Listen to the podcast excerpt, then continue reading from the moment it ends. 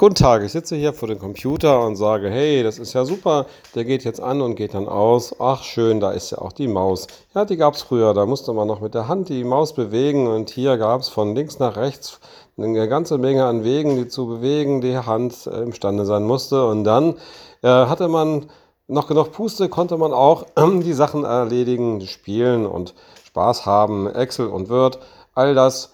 Man konnte auch irgendwas mit Sword und dann war es dunkel schon und man machte den Rechner aus, die Kiste und dann war es auch so. Dann ging man schnell zu sich ins Zimmer und sagte, oh, ich schlafe jetzt schnell aus den Dimmer, gute Nacht, ich bin jetzt müde, auf Wiedersehen, hat mich sehr gefrüht.